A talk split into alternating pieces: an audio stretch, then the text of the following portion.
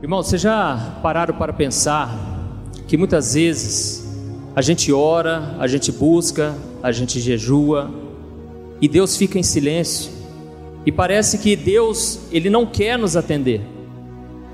A sensação que eu tenho é que eu estou buscando e buscando e parece que Deus está gostando de ver que eu estou me voltando para Ele e Ele vai fazer questão de não me responder para que eu busque mais ainda a Ele, para que eu queira mais ainda o meu milagre. E nós vamos entender nessa noite por que Deus ele faz isso de verdade. Abre comigo Mateus 15, o versículo 21 ao versículo 28. Nós vamos ler a história dessa mulher e a aflição que ela estava passando. Você que está aqui hoje, talvez você está precisando de um milagre e tem que ser urgente e, e algo que é só Deus para resolver. Então, Vamos ouvir atentamente a palavra de Deus. Mateus 15, 21. Saindo daquele lugar, Jesus retirou-se para a região de Tiro e de Sidom. Uma mulher cananeia, natural dali, veio a ele gritando: Senhor, filho de Davi, tem misericórdia de mim. Minha filha está endemoniada e está sofrendo muito. Mas Jesus não lhe respondeu palavra. Então seus discípulos se aproximaram dele e pediram: Manda-a embora, pois vem gritando atrás de nós. Ele respondeu: Eu fui enviado apenas às ovelhas perdidas de Israel. A mulher veio, adorou de joelhos e disse: Senhor, ajuda-me. Ele respondeu: Não é certo tirar o pão dos filhos e lançá-los aos cachorrinhos. Disse ela, porém: Sim, Senhor, mas até os cachorrinhos comem das migalhas que caem da mesa dos seus donos. Jesus respondeu: Mulher, grande é a sua fé, seja conforme você deseja.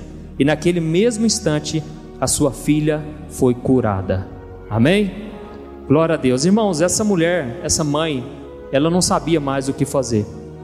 Estava totalmente desesperada porque a sua filha estava sendo escravizada por Satanás. A sua filha estava endemoniada, estava dando muito trabalho e, consequentemente, estava sofrendo muito. E aqui nós vemos uma coisa que os demônios existem, irmãos. Pessoas que hoje em dia não acreditam nisso, elas estão completamente erradas, porque quando a gente olha os jornais, os sites de notícias, são cada atrocidade que você pensa, não tem cabimento o ser humano fazer isso. Esses dias, há um tempo já, eu vi um, um moço dentro da cadeia dando entrevista, e ele falou: Olha, eu não sei como eu vim parar aqui, só sei que ontem à noite eu tive uma discussão com a minha mulher, e a gente começou a beber, depois dali não vi mais nada. Irmãos, aquele homem estraçalhou a mulher dele. Ele nem viu o que tinha acontecido, ou seja, o demônio entrou no, no corpo dele, sem ele perceber. E quantos pais, mães estão sofrendo agora, estão orando pelos filhos, porque estão presos nas drogas, estão sendo influenciados pelo mal, estão na desobediência, nos vícios, e essas pessoas, elas precisam da nossa oração. Nós precisamos clamar a Deus por elas, porque às vezes chega num ponto que elas não têm mais poder de sequer de escolher. Então, irmãos, nós precisamos entender quem é Satanás. A Bíblia diz que ele era um anjo de luz, ele era o mais belo entre todos e ele adorava a Deus lá no céu. Mas um dia, a soberba entrou no seu coração, o orgulho, e ele quis tomar o trono, o lugar de Deus. Então houve uma guerra, e a Bíblia diz que os anjos lutaram contra Satanás e os outros demônios, que na verdade eles eram anjos, né? Ainda. E eles lutaram ali no céu e eles foram expulsos do céu. E junto com ele, um terço dos anjos do céu foram caídos na terra. Por isso que se usa o termo anjos caídos. E eles então só têm um único propósito agora: se levantar contra a criação de Deus, tudo que Deus fez, blasfemar contra Deus. Por quê? Porque ele foi expulso, ele perdeu o seu posto lá no céu. Então, hoje eles ficam vagando, como disse o apóstolo Pedro, agora eles estão vagando, rugindo como leão, procurando a quem possa devorar. É assim que ele tem feito. Ele não respeita, ele não quer saber se você já estudou muito da Bíblia, ele não quer saber se vocês frequentam a igreja, ele, ele quer atrapalhar e destruir a vida de qualquer pessoa. Não importa se é adulto, velho, criança, ele quer infernizar a vida das pessoas e trazer destruição. Então, quando uma pessoa, né, ela ela cai no chão, esperneia, dá todo aquele trabalho que a gente já viu, talvez você não viu, mas já viu na TV. Aquilo tudo é porque a pessoa, ela está tão fraca na mente dela, ela está tão fraca emocionalmente, que o inimigo, ele se apossa dela. E ela não vê mais nada, ela só acorda na hora que alguém vai lá, expulsa em nome de Jesus e ela é liberta. Aquela pessoa está debilitada. E pode acontecer com qualquer pessoa. Mas o errado, irmãos, é a gente pensar que a pessoa que está é, possuída é somente aquela que grita, que esperneia, que rola no chão. Não é.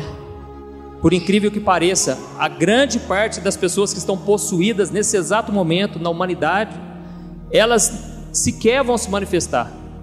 Elas sequer sabem que elas estão possessas, que elas estão influenciadas pelo inimigo. A maioria não vai gritar, não vai fazer escândalo, mas o diabo está influenciando diretamente a vida delas. E aí fica a pergunta: como nós podemos saber se uma pessoa ela está possuída, se ela está sendo usada pelo inimigo?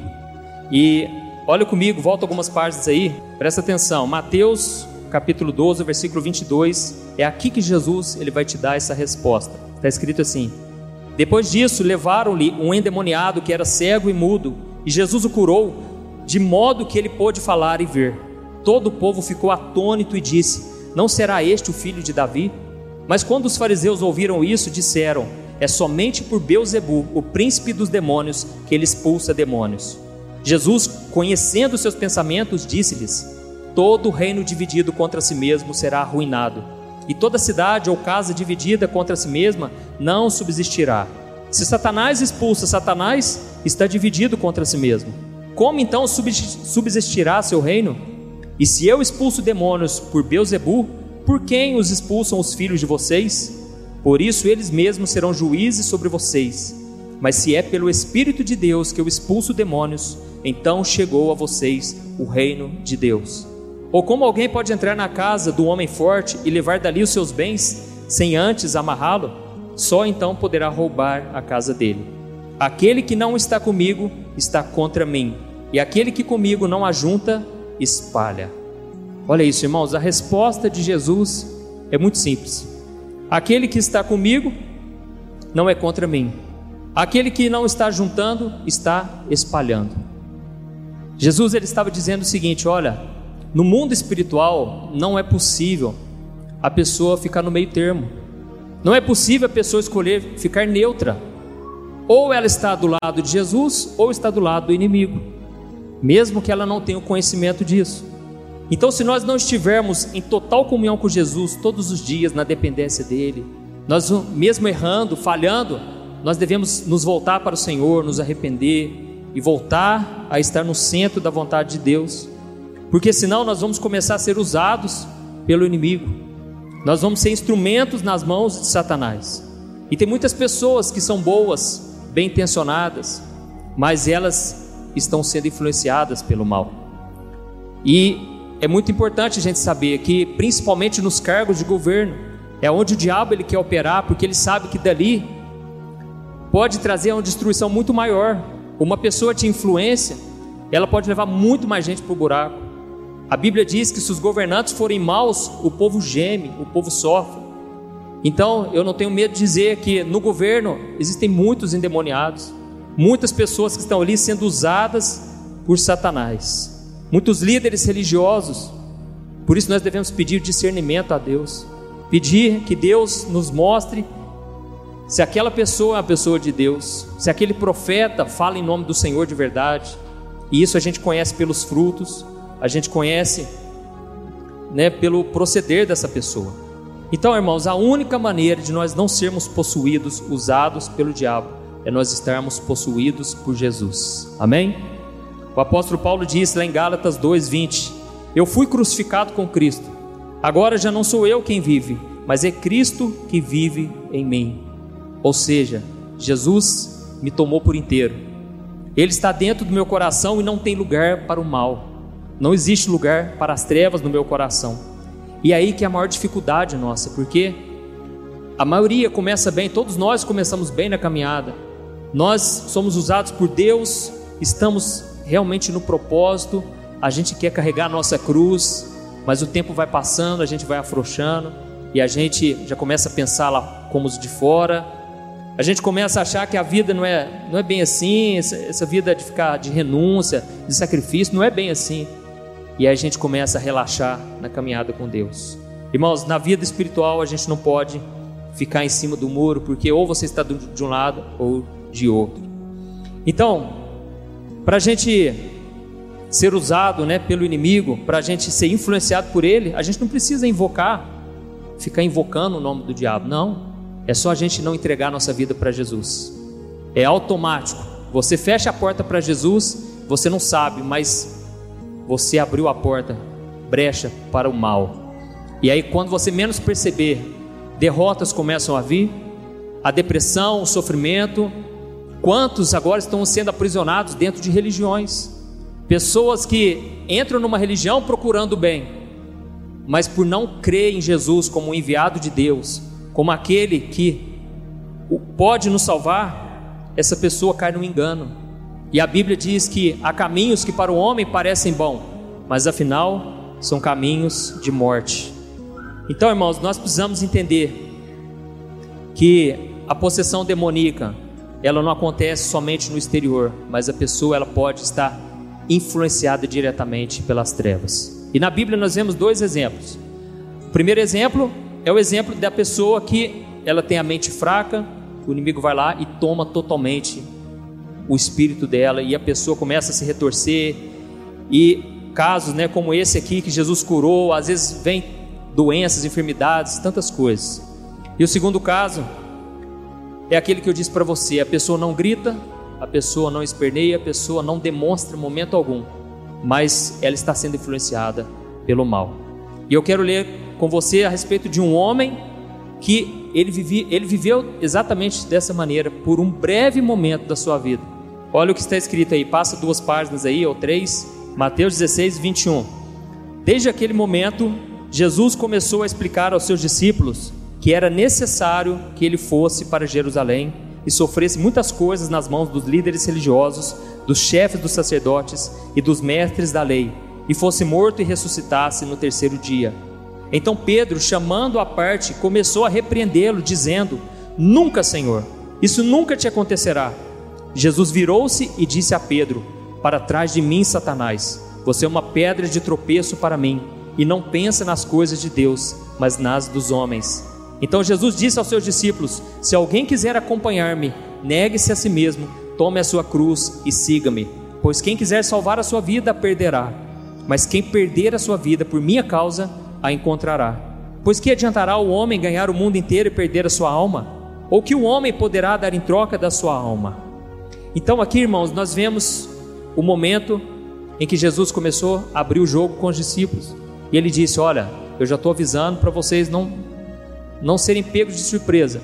Eu vou ser entregue nas mãos dos religiosos e eu vou ser morto, mas Deus vai me ressuscitar. Naquele momento, o apóstolo Pedro falou: Jesus, de jeito nenhum, o Senhor nunca vai para a cruz, isso nunca vai acontecer, eu vou te proteger. Isso nunca vai acontecer.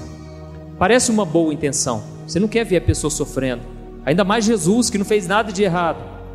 Mas ali o inimigo já estava usando a Pedro, a boca dele, sem ele perceber. E Jesus falou: Para trás de mim, Satanás.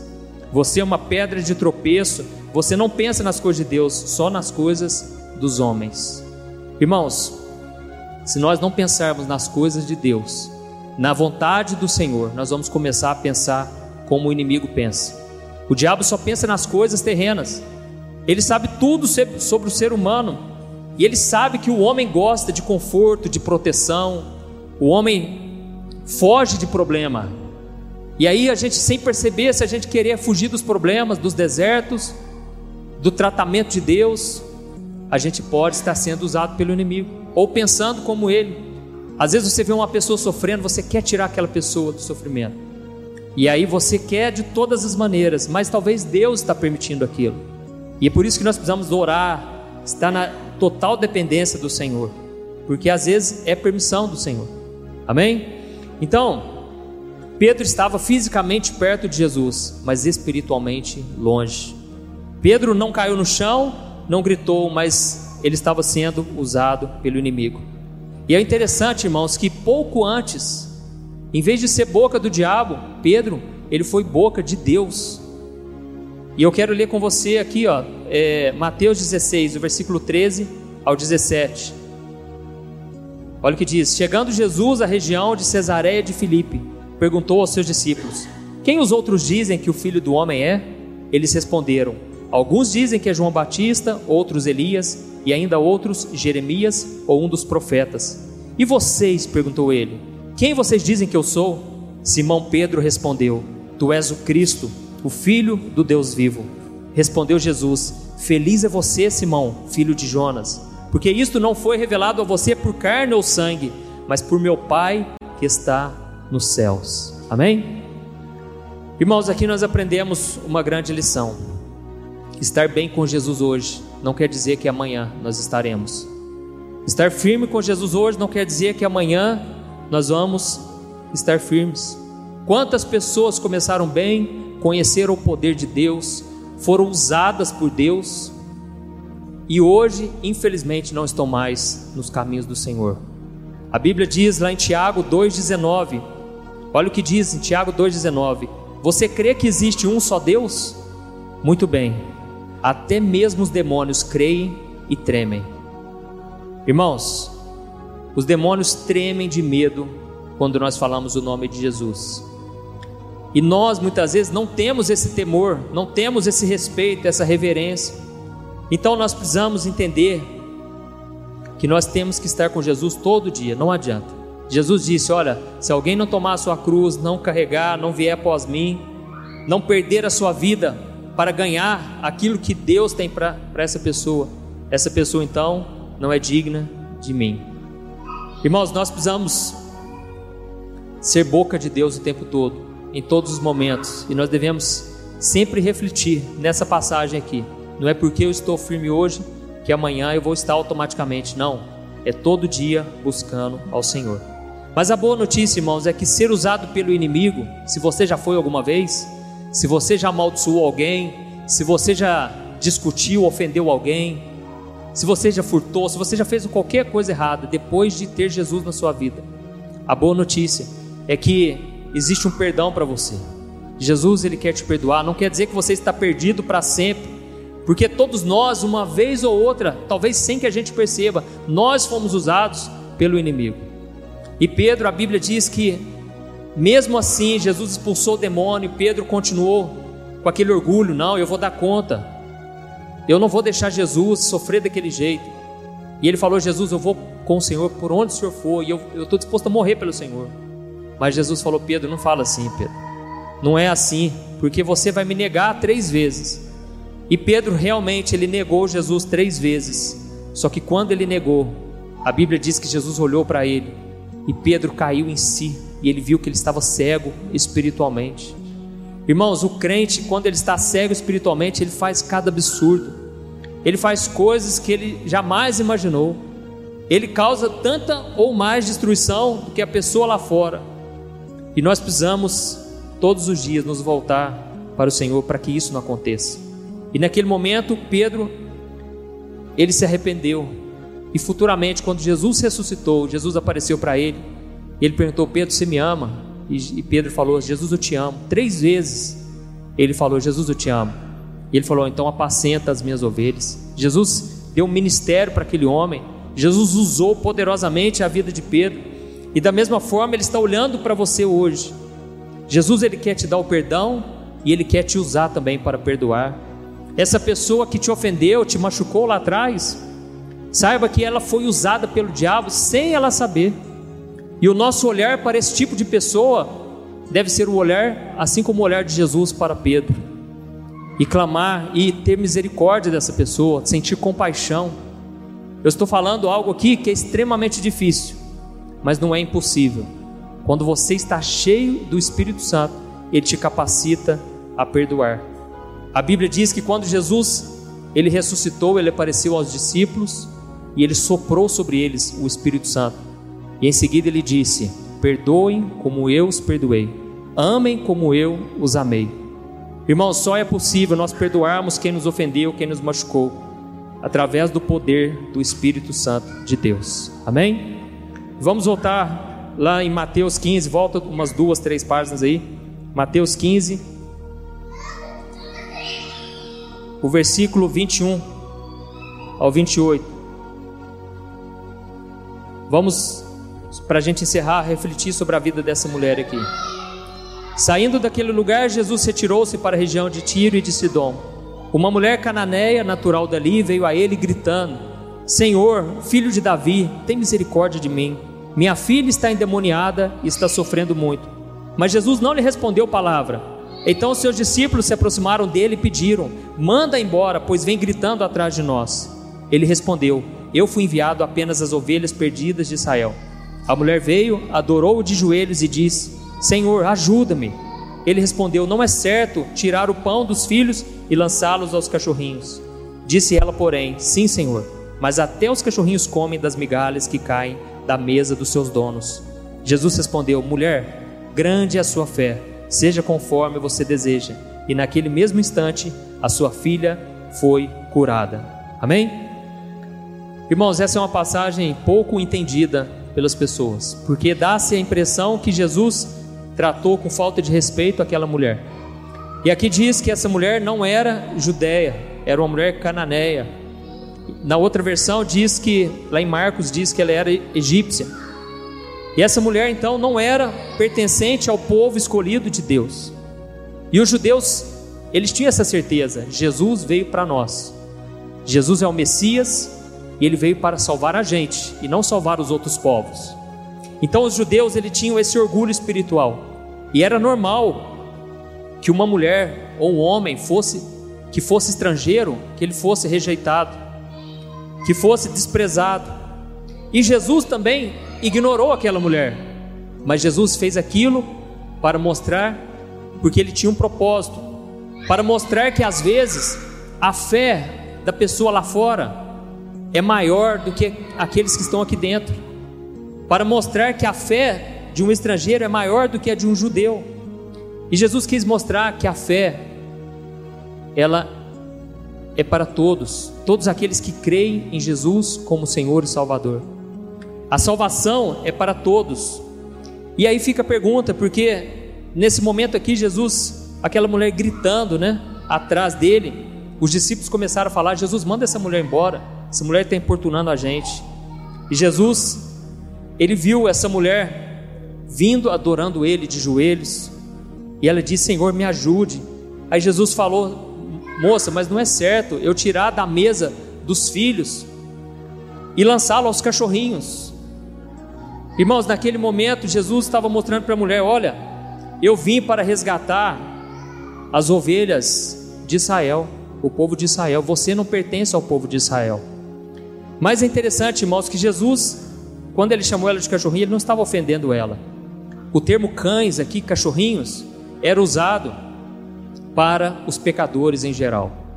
Era usado para as pessoas que não buscavam a Deus, que não serviam a Deus, e os judeus costumavam chamar os estrangeiros de cães. E lá em Apocalipse 22, 15, está escrito assim: Fora do céu ficam os cães, os que praticam feitiçaria, os que praticam imoralidades sexuais, os assassinos, idólatras e todos os que amam e praticam a mentira. Então não foi algo que Jesus disse por si mesmo, mas era algo que estava entranhado ali na cultura dos judeus. Fora ficam os cães. E Jesus estava querendo dizer: olha, não é certo eu tirar aqui da mesa dos filhos que são herdeiros da promessa para dar você. Mas aquela mulher fez uma revelação, ela espontaneamente Irmãos, aquela mulher ela entendeu a palavra cachorro. Para nós é estranho, mas ela entendeu a palavra cachorro, porque ela estava acostumada com aquilo. Ela pertencia a um povo estrangeiro, era desprezada pelos judeus. Mas ela disse: Jesus, eu sei disso.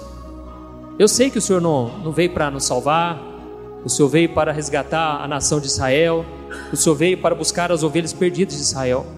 Mas eu sei também que desses pães caem migalhas. E eu quero pelo menos as migalhas, porque o cachorro fica ali na, na beirada da mesa esperando essas migalhas. Irmãos, aquela mulher, aquela, naquele momento, aquela mulher demonstrou uma total submissão. Ela falou: Jesus, eu, eu quero o Senhor, custe o que custar, o preço que eu tiver que pagar. Jesus, me coloca dentro do reino de Deus. E a Bíblia diz que Jesus, ele se maravilhou e ele falou: mulher, que fé é essa? Ao mesmo tempo, Jesus estava dizendo para os discípulos: está vendo? Essa mulher nem vai na igreja, nem vai no templo, ela não jejua, não faz, não conhece a palavra, mas olha a fé dessa mulher. E Jesus então, ele curou, ele libertou a filha dela, e ele trouxe com certeza uma grande alegria para aquela casa. Irmãos, a fé que Jesus espera de nós é no mínimo essa, porque nós não somos os cachorrinhos hoje, nós éramos, porque nós não somos judeus, nós somos gentios. Mas a Bíblia diz que Jesus veio para os seus, mas os seus não o receberam. E agora a salvação está disponível para qualquer pessoa. A salvação está disponível para aquela pessoa que está bêbada na rua, para a prostituta que está lá no bordel, para aquele empresário que nunca leu a Bíblia, para aquela dona de casa que nunca buscou a Deus, nem sabe como orar. Irmãos, a salvação está disponível para todos nós. E Ele quer nos libertar, Ele quer nos salvar. Às vezes a libertação vai ser algo de dentro para fora. Você precisa ser liberto. Às vezes você fica remoendo coisas do passado. Você não consegue se lembrar. Deixa eu te dizer uma coisa: você não vai esquecer mesmo o que aconteceu. Não vai vir uma amnésia e você vai esquecer de quem te feriu, de quem te machucou, das coisas que deram errado, das suas escolhas erradas. Mas o poder de Deus, o poder de Jesus vai te curar vai ficar uma cicatriz só, para você se lembrar do que Deus fez. E não vai ficar mais dor, mais sofrimento, você vai simplesmente se lembrar e você vai lembrar que Jesus te curou. Amém? Ele tem cura para você hoje. Eu gostaria que nesse momento nós orássemos. Se você puder se colocar de pé. Nós vamos pedir que o Senhor nos liberte. Nós vamos pedir que o Senhor liberte aqueles que estão presos, escravizados pelo inimigo, cegados espiritualmente na nossa casa, no nosso trabalho.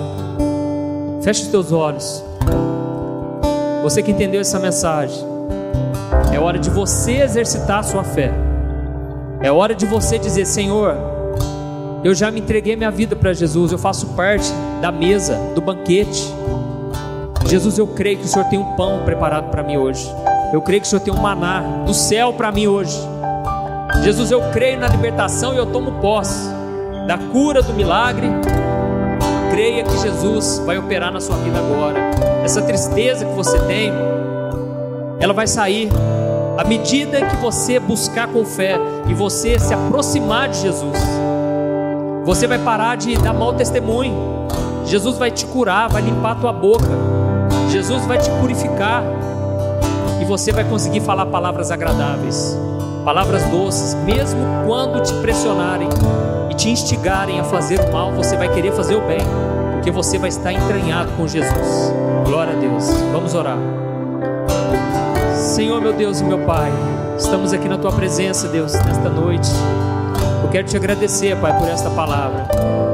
Deus, tu és aquele que ressuscita mortos, que liberta oprimidos, e o Senhor veio para desfazer as obras do diabo. Jesus, desfaz as obras do inimigo agora, na vida desta mulher, na vida deste homem. Eu repreendo, eu cancelo toda obra do mal, em nome de Jesus. Senhor, eu te peço, derrama do teu Espírito Santo sobre as nossas vidas.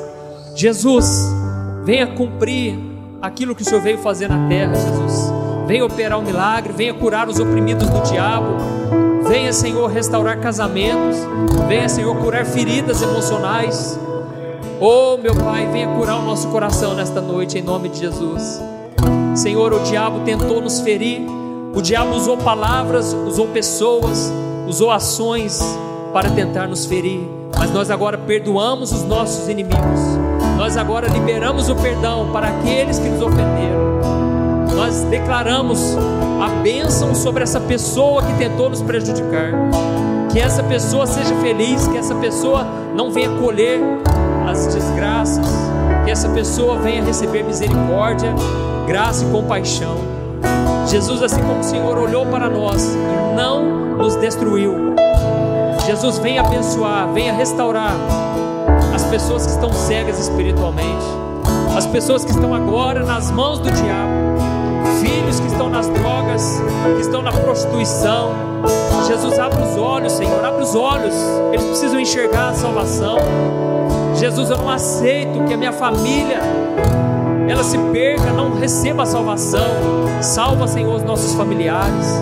Enquanto estivermos aqui, Jesus, nós cremos que o Senhor está enviando os teus anjos lá, que o Senhor está indo diretamente na nossa casa, que o Senhor está indo diretamente aonde aquela pessoa está.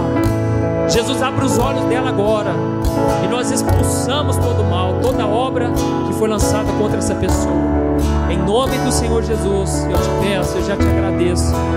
E eu te louvo, Senhor, porque o Senhor faz, o Senhor é Deus que opera ontem, hoje e eternamente.